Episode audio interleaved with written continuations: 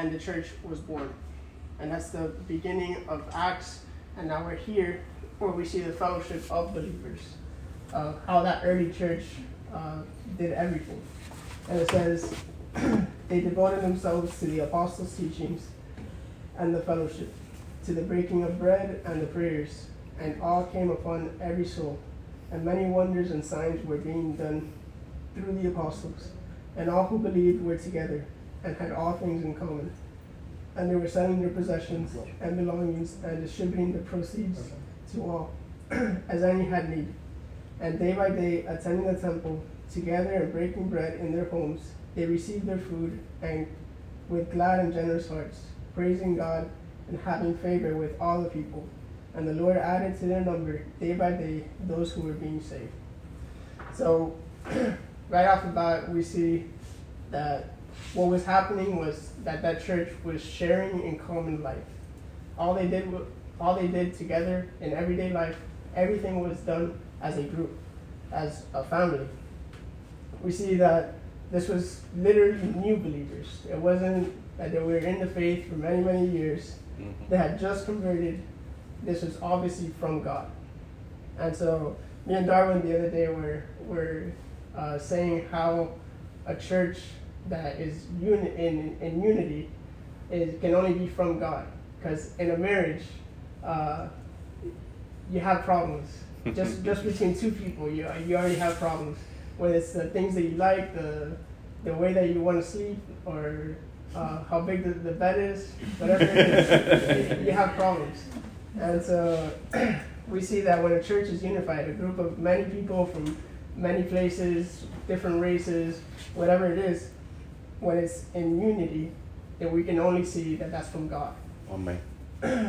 so we see in verse 40, uh, 44, uh, 42, sorry, uh, that what they did in everyday li- in their everyday life was they would devote themselves to the apostles' teachings. They would be in fellowship, in communion, in prayer, and these are all forms of fellowship. These are all expressions of what fellowship is. Uh, verse 45, they would sell their possessions. So if somebody had a need, uh, if a brother was in uh, necessity, they would sell their possessions and give to them. Verse 46, they would meet daily in the temple and in their houses and they would eat together. They would have meals for each other and they would do it generously. Verse 47, they would, of course, praise God in everything they did. So, um, so what we see in the early church is a community of people that are committed and devoted to each other, to one another, to whatever it is uh, that they needed.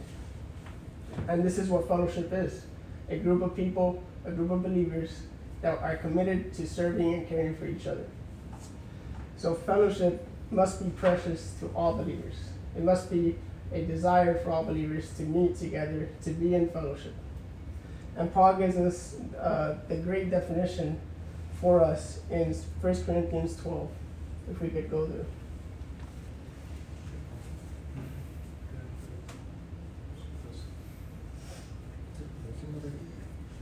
First Corinthians 12 12.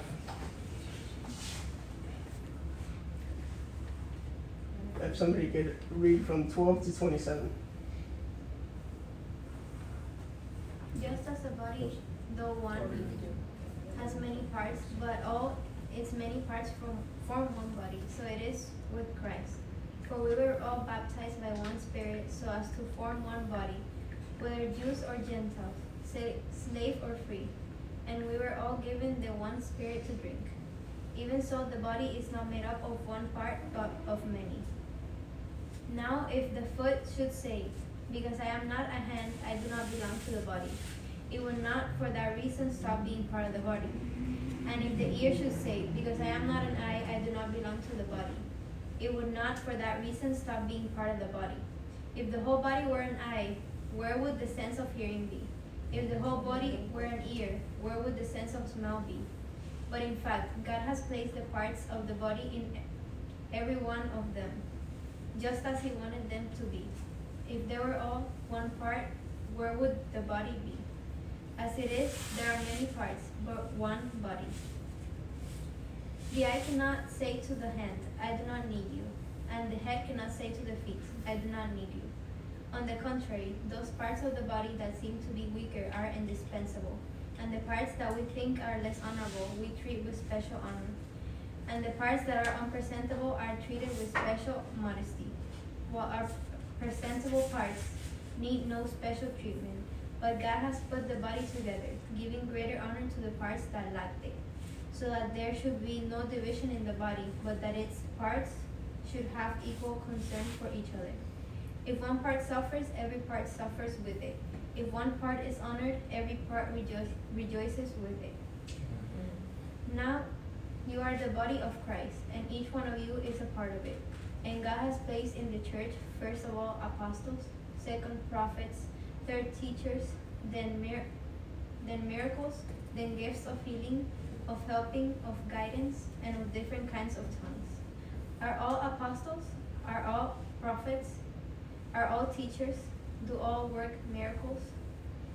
Do all have gifts of healing? Do all speak in tongues? Do all interpret?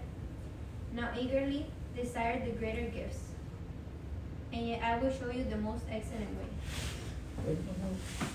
so Paul gives us what the definition or what a church should look like, which is a body of believers that share with one another their gifts and their uh, talents and whatever it is, not giving uh, not giving uh, sin a a way into the church or not letting uh, division get into the church. Rather, everybody brings in what, what they're good at, everybody get, brings in their gifts, and we all work together. Whoever's better at one thing helps the one that's worse at that, at that one thing. So, this is the, the great definition of what church is. And the church is composed of many believers who are all, in, uh, all equipped to express their spiritual gift for the edification of each other. And that's what fellowship is. And so we are all in one body as Christ as the leader, as Christ as the head, as Paul says. And the church is marked by its unity, by its shared life. That's how the church is known to, to unbelievers, to the world. We should be known by our unity, by our love, and by our shared life. And that's what fellowship is. And so Christianity is not for people to spectate. It's not for spectators but rather it's a common shared life, being involved with one another in our struggles and our cares and whatever it is to be uh, coming together. So we must and we should depend on each other in our Christian life. And true fellowship is essential and critical for all believers. It's not for uh, the one who doesn't like to talk or the one who talks too much.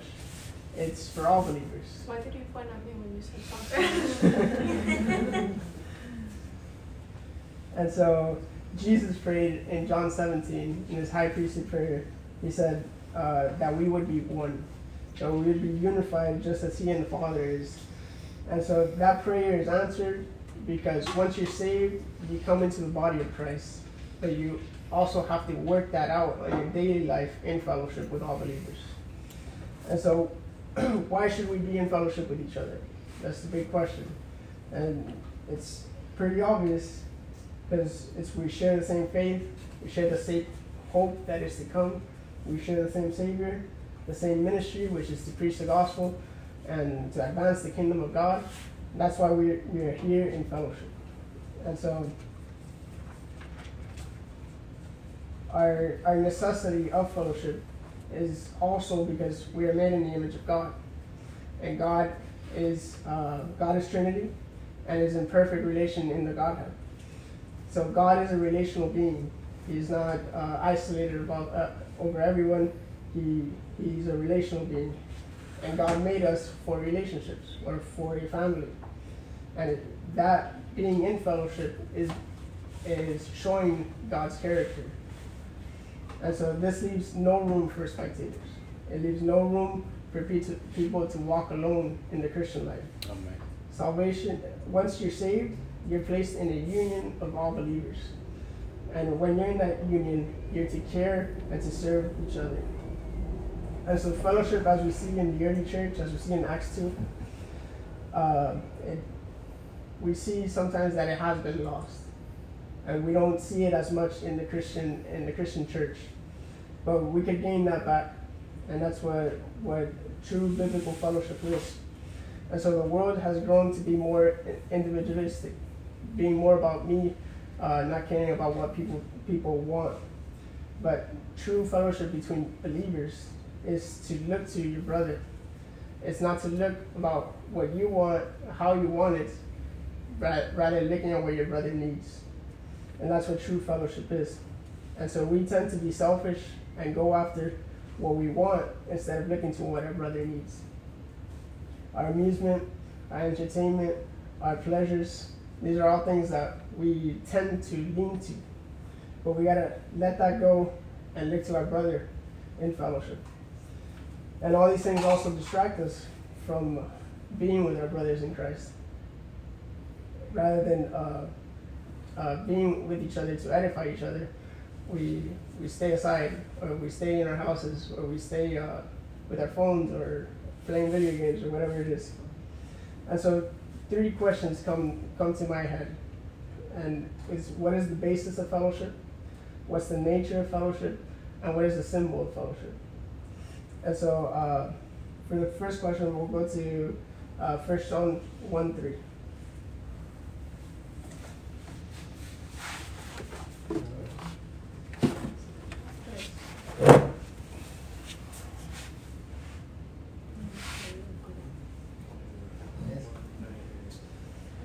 So the question is, what is, what holds us all up together, or what's the common ground for us in our fellowship?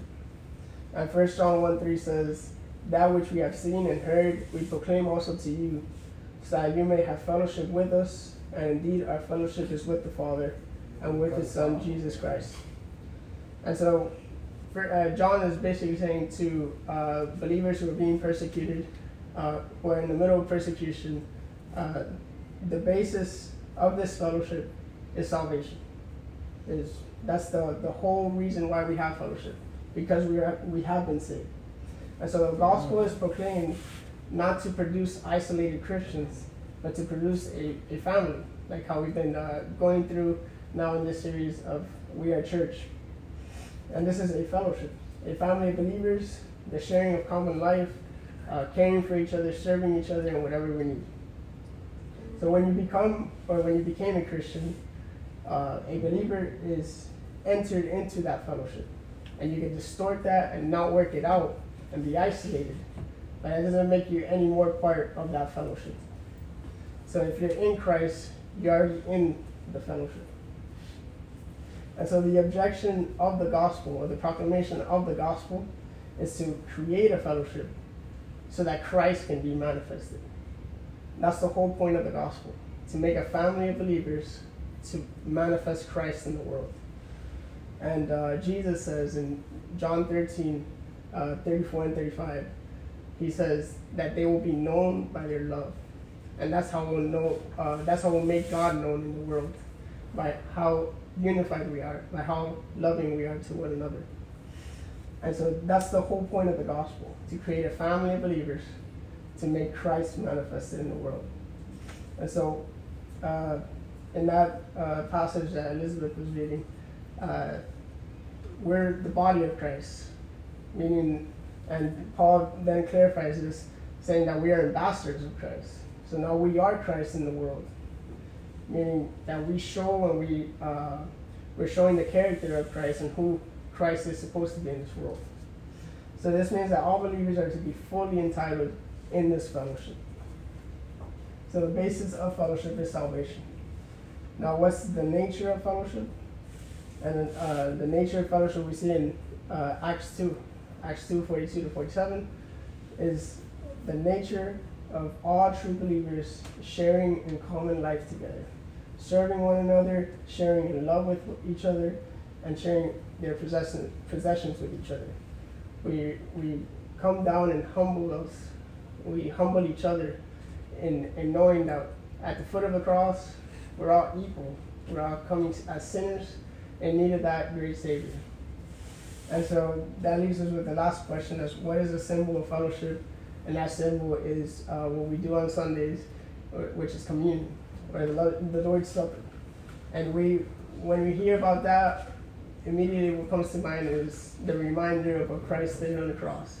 And yeah, that's that's one of the, the reasons why we do it. Or maybe even the main reason. but we're not only remembering what Christ did on the cross, we're also celebrating who we are because of what he did on the cross. Amen. And so the Lord's table humbles us. It brings us all on that same equal of sinners who are uh, who are just at the foot of the cross praising Jesus for what he did. And so the, ultimately uh, our fellowship is for the advancement of the gospel or for the advancement of the kingdom of God. And like like I uh, said before, Jesus said, "They'll know us by our love." And if we're not loving to each other, if we're not in uh, biblical fellowship with each other, uh, we're, we're not going to be able to advance the gospel.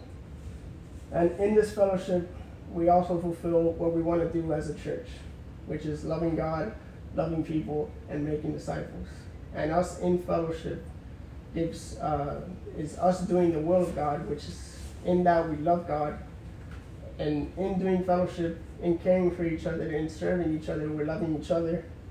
And when we are unified, like Christ tells us to be, we can advance the gospel and make disciples.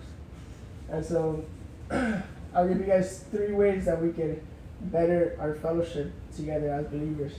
And one of them is being intentional and getting to know each other, getting to know our brothers and sisters in Christ. Whether you're small or big, it's, it's, there's no difference.